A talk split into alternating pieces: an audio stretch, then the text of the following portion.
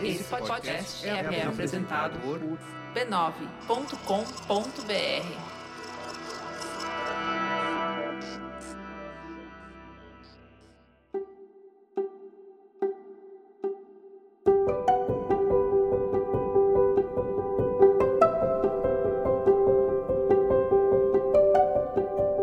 Eu lhe dou as boas-vindas ao Autoconsciente, um podcast que fala de vida interior e ajuda você a se entender melhor.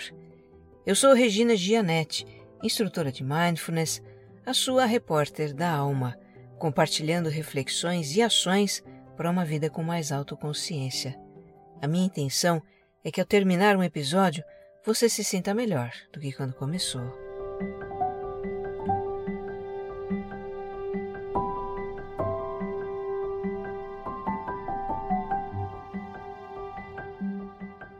Para você que me escuta pela primeira vez, o Autoconsciente é um podcast quinzenal.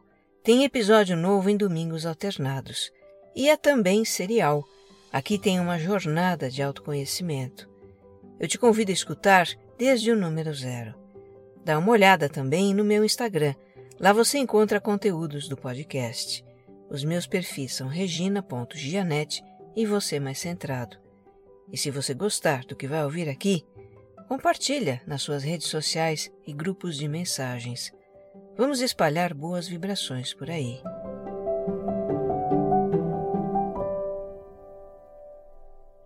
Episódio 106 Falta de ânimo.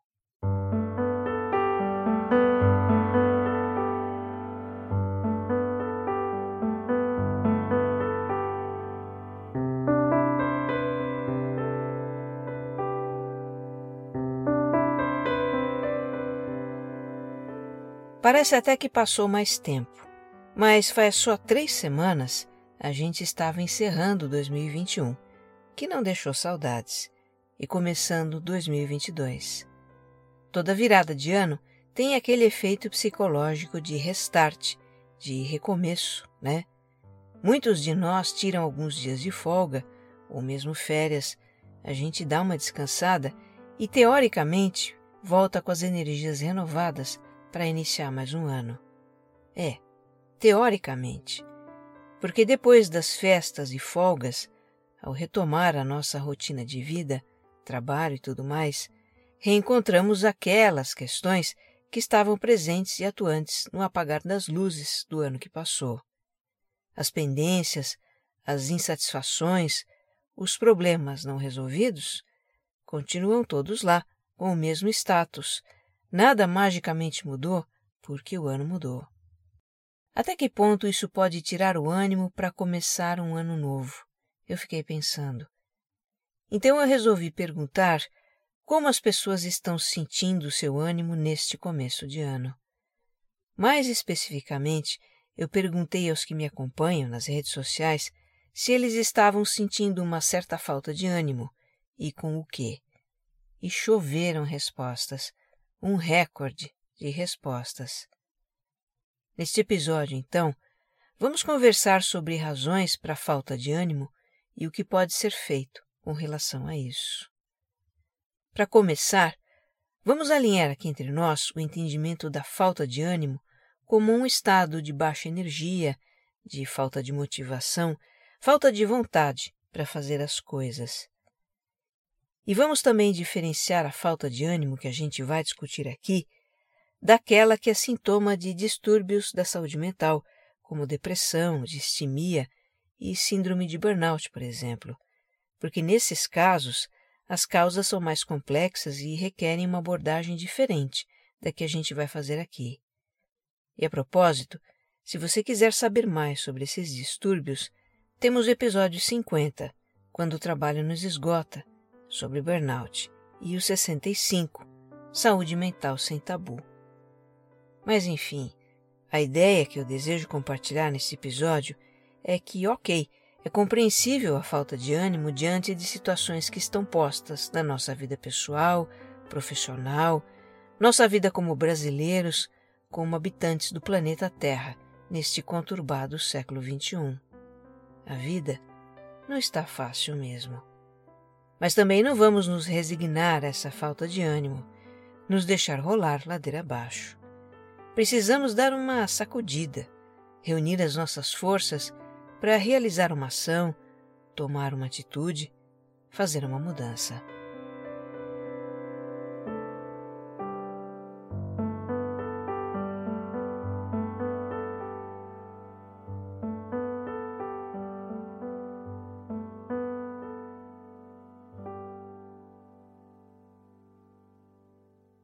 Nós vamos explorar mais os aspectos psicológicos da falta de ânimo.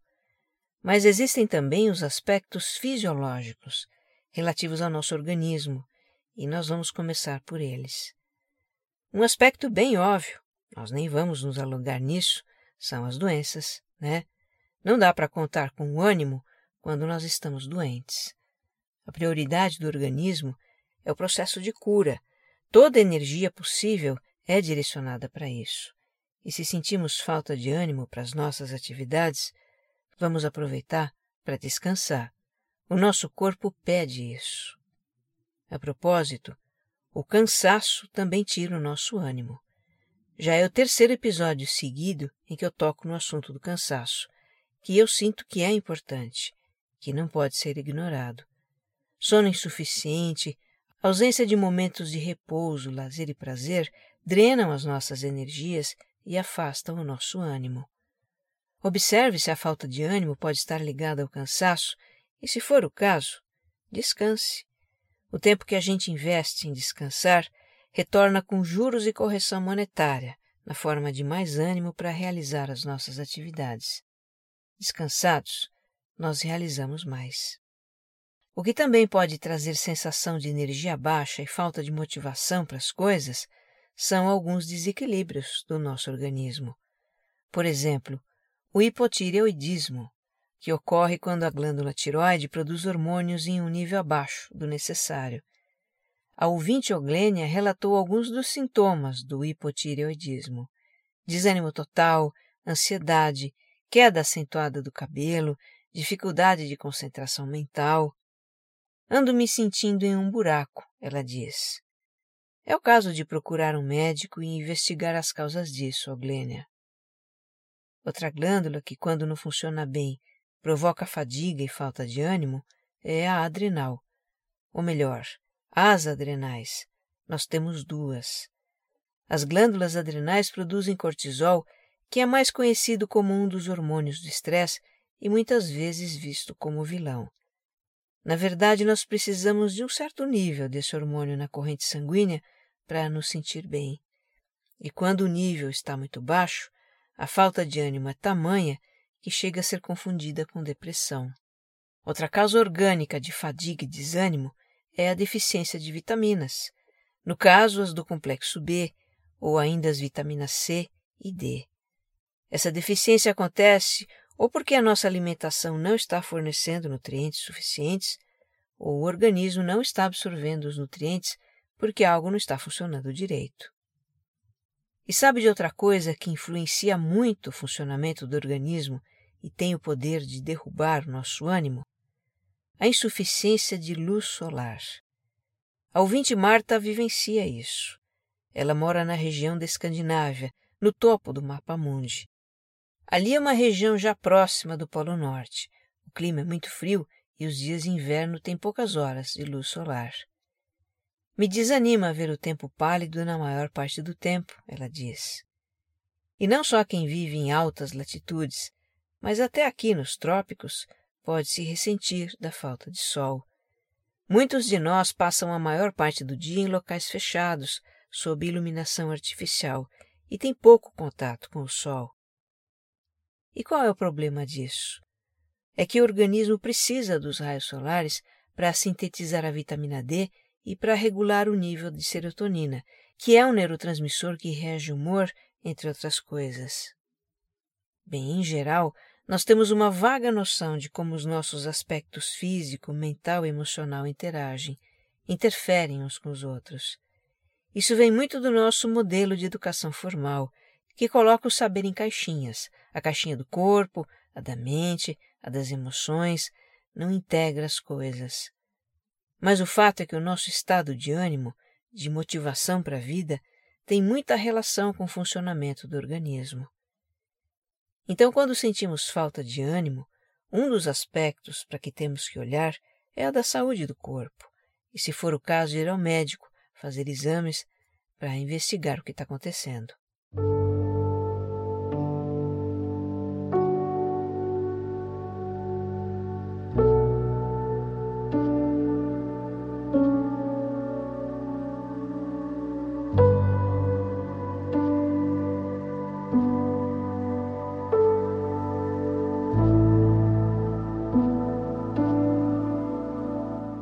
A gente explora agora o lado psicológico da falta de ânimo por meio de situações que ouvintes compartilharam. Todas desse bloco têm a ver com o cenário que a gente está vivendo há quase dois anos, ou seja, a pandemia, né? Ainda a pandemia. A gente vai ouvir alguns relatos que resumem o sentimento geral das pessoas e, na sequência, eu trago uma análise muito interessante de um psicólogo sobre o que está acontecendo. A Vitória percebe nela um misto de falta de ânimo e ansiedade diante da incerteza que essa prolongada fase de pandemia traz. Ela diz: Uma hora achamos que as coisas estão melhorando, em outra temos más notícias que nos desanimam de novo. Já a Ellen conta que desde que tudo isso começou, ela procura viver um dia de cada vez, mas desanima quando olha para frente e não vê luz no fim do túnel. Ela está em home office há mais de um ano e é agradecida por isso. Mas, por outro lado, desanima por não sair de casa para trabalhar, não se arrumar, não ver os colegas presencialmente. Os dias estão passando e eu acordo, trabalho e durmo. Sinto a minha vida parada e isso dá muito desânimo, ela diz. Para Juliana, o problema é a sucessão de más notícias. Toda hora a gente leva uma pedrada nova não dá tempo nem de se recuperar. Temos estado assim basicamente desde o ano passado, então vai dando um desânimo geral, porque toda hora vem notícia ruim, da economia, da política, na saúde, ela diz. Agora, o que as pessoas mais mencionam como causa do seu desânimo é a impossibilidade de fazer planos nesse cenário de incerteza, sem um mínimo de visão de como vão estar as coisas no futuro. Como bem resume o Caio, a falta de ânimo do presente parece que vem da falta de um futuro que empolgue.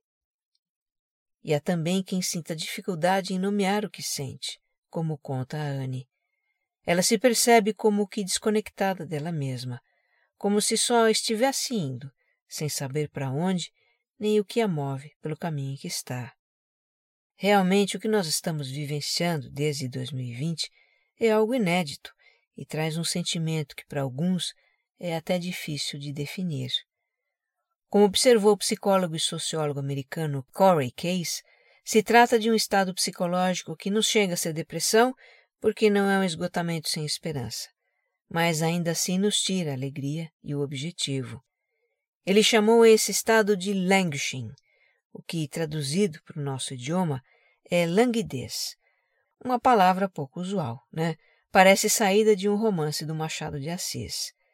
E se a gente checar o significado dela no dicionário, vai achar falta de ânimo, abatimento, prostração. Em alguns textos brasileiros, languishing aparece como definhamento, que é uma das traduções possíveis. Mas eu acho essa palavra meio fatalista, parece algo irreversível. Vamos seguir com languidez mesmo, porque estar lânguido é estar abatido, e esse pode ser um estado temporário, do qual a gente se recupera. Quem popularizou o conceito de languishing foi outro psicólogo americano chamado Adam Grant.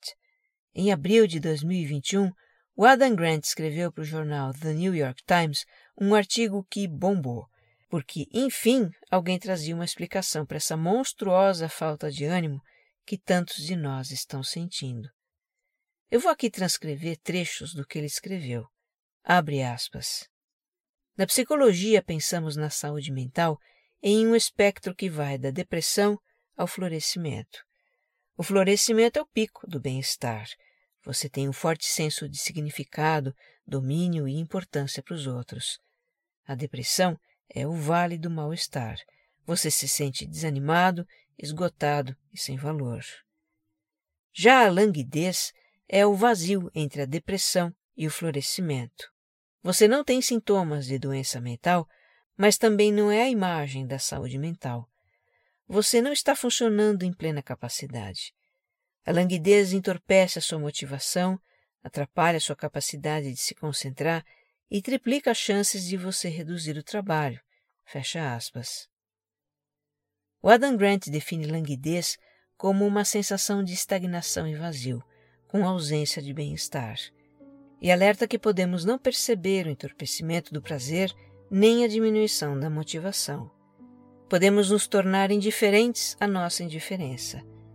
Se não conseguimos ver o nosso próprio sofrimento, não procuramos ajuda nem fazemos algo para ajudar a nós mesmos. E ainda que não estejamos nesse estado de abatimento, reconhecê-lo é importante para entender e ajudar quem está. Ainda temos muito a aprender sobre a languidez e como lidar com ela, mas pelo menos podemos começar por nomeá-la, diz o psicólogo. Segundo ele, dar nome ao que sentimos é reconhecer o que sentimos, para então podermos administrar o que sentimos.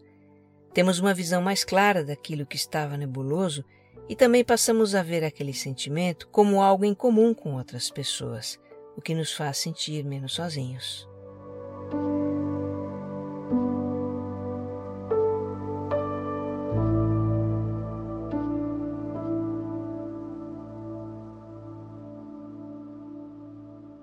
Eu vou abrir parênteses aqui para dividir com você uma reflexão sobre o papel dos nossos objetivos de vida.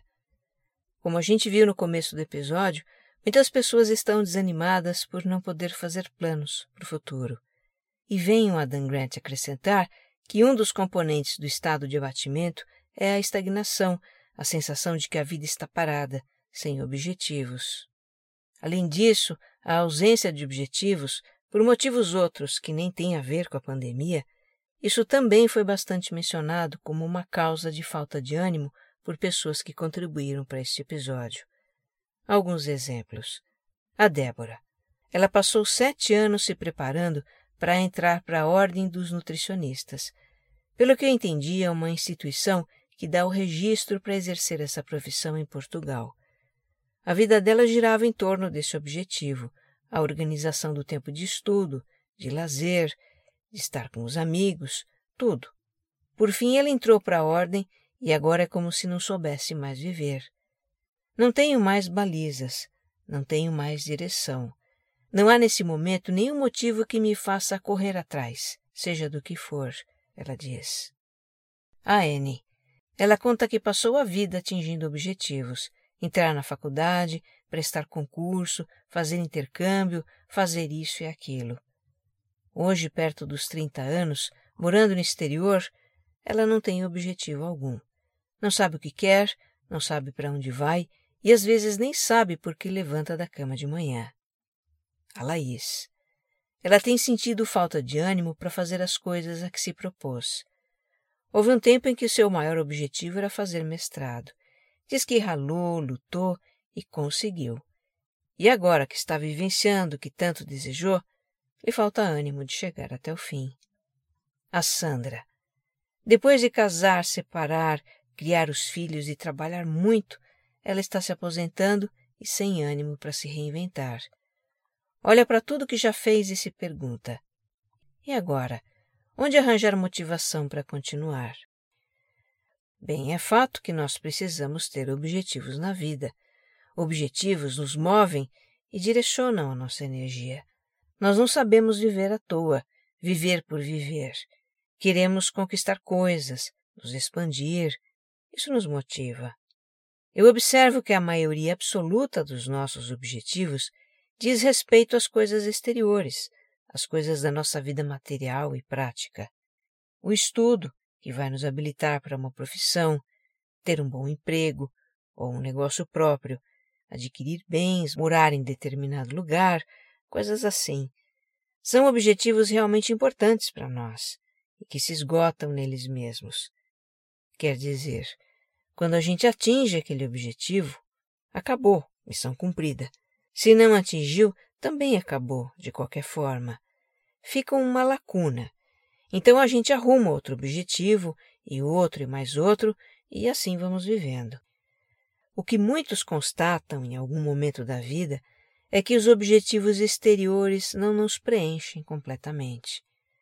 Quando os atingimos, nos alegramos, comemoramos, curtimos, mas passado algum tempo, essa satisfação passa, a motivação desaparece e, de repente, o ânimo cai. E aí buscamos um novo objetivo, ou mais de um, para nos motivar. Porém, se por algum motivo não encontramos um objetivo que faça sentido, ou como acontece agora, temos dúvidas quanto ao futuro e não sentimos firmeza em fazer planos, com o que vamos nos motivar? O que é que vai nos dar ânimo? Pois é, por isso é que eu acho que a gente precisa ter outros interesses na vida, além de ser produtivos, de bater metas no trabalho, de conquistar isso ou aquilo. Esses interesses são também fontes de motivação e revigoram nosso ânimo. São aquelas coisas que a gente tem gosto em fazer. Pode ser um hobby, um esporte, uma atividade artística, a participação em uma comunidade, uma área de estudos, uma filosofia de vida. Ou seja, algo que a gente faz por motivação interna e satisfação pessoal, sem objetivos envolvidos. Para mim, uma grande fonte de motivação é entender a mim mesma e a vida. Eu estou sempre lendo alguma coisa, sempre fazendo perguntas e buscando respostas, e aí eu descubro novas coisas que me motivam a entender ainda mais. É um processo que nunca se esgota. Portanto, eu vivo animada por ele. Eu deixo então uma pergunta para você pensar. O que é que você tem gosto em fazer? O quanto você tem feito disso que gosta? Será que essas atividades precisam de um pouco mais de espaço na sua vida?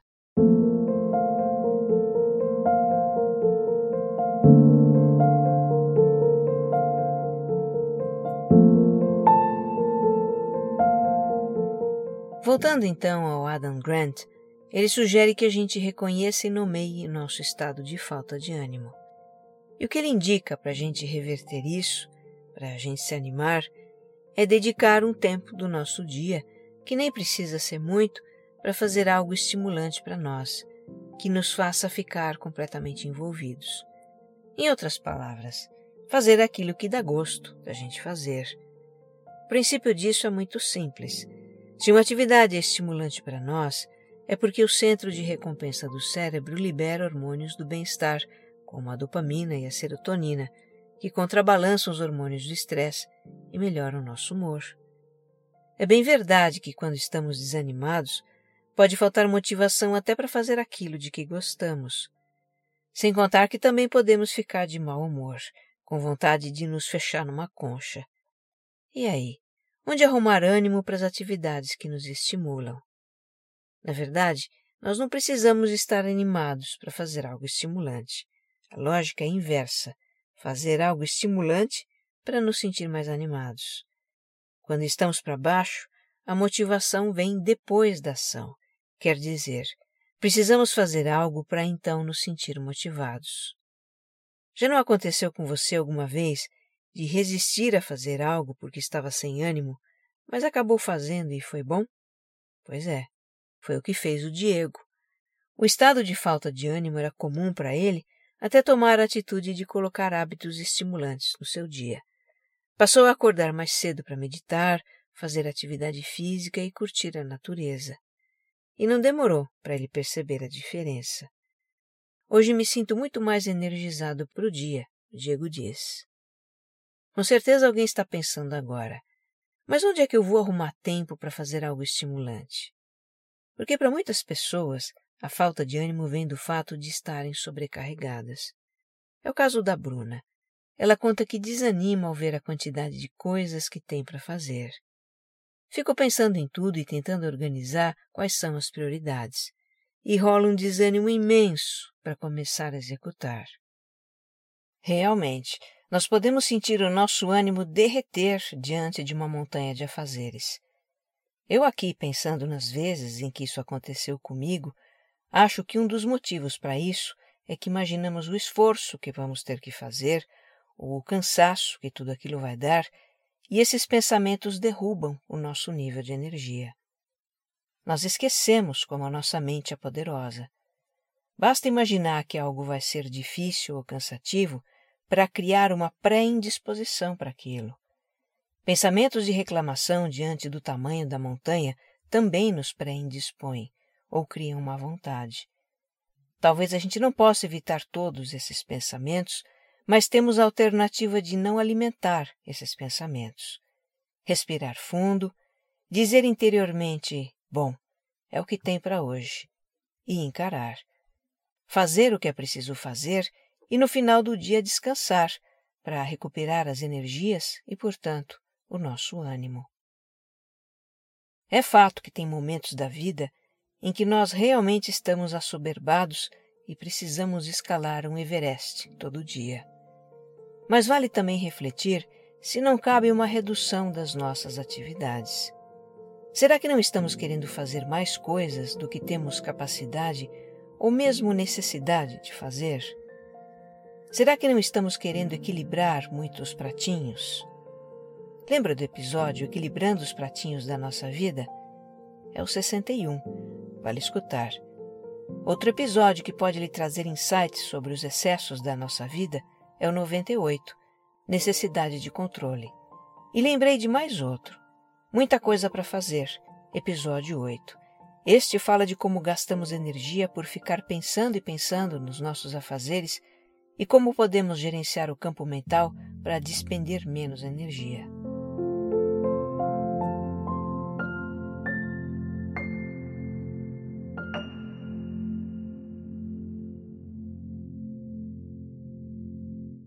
Algo que também está tirando o ânimo de muita gente é o atual estado de coisas no Brasil e no mundo. As pessoas mencionam seu abatimento diante de situações que eu descrevo aqui com as próprias palavras delas. Situações como o desolador cenário político, econômico e social, a pobreza que aumentou em toda parte, os altos índices de desemprego, a precarização da vida, a desvalorização da dignidade humana, o negacionismo, a indiferença ao sofrimento alheio. E a gente poderia acrescentar também a intolerância, o preconceito em todas as suas formas, a destruição do meio ambiente, a crueldade contra seres vivos, a manipulação de corações e mentes para atingir objetivos políticos e tantas outras situações que doem no nosso coração. A Dani desabafa. Como ter ânimo com tantas coisas ruins acontecendo no mundo? Olha, eu penso que nós não podemos nos entregar ao desânimo, seja na nossa vida pessoal, seja na nossa vida cidadã. Não sendo uma falta de ânimo por doença incapacitante, mas aquela que vem de um descontentamento, um desapontamento, uma frustração, essa falta de ânimo é superável. A gente tem condições de evocar as nossas forças para reagir e precisamos reagir. No plano pessoal, tomar atitudes para transformar a situação que desanima, ou no mínimo transformar o nosso modo de encarar e de lidar com a situação para vencer o desânimo. No plano social, protestar contra aquilo que é inaceitável. Protestar de uma forma pacífica e civilizada, mas firme e constante. Como ensina a comunicação não violenta, protestar contra atitudes de pessoas e não simplesmente ofender pessoas. E ir além disso, precisamos agir, fazer a mudança que queremos ver no mundo. Essa mudança não vai cair do céu por obra de um salvador da pátria ou salvador da humanidade. Ela nasce na nossa consciência e se manifesta pelas palavras e atitudes de cada um de nós. Não tem espaço para desânimo se a gente pensar no mundo que queremos para nós, os nossos filhos e netos. Não tem sustentação para desânimo se a gente se inspirar na vontade de jovens preocupados com o futuro da humanidade, que se engajam em projetos de comunidades, coletivos e ONGs, que vão a fóruns internacionais e falam verdades inconvenientes a políticos e empresários. Vamos sacudir o nosso desânimo. Nós temos um mundo para transformar. Que você esteja bem. Um abraço.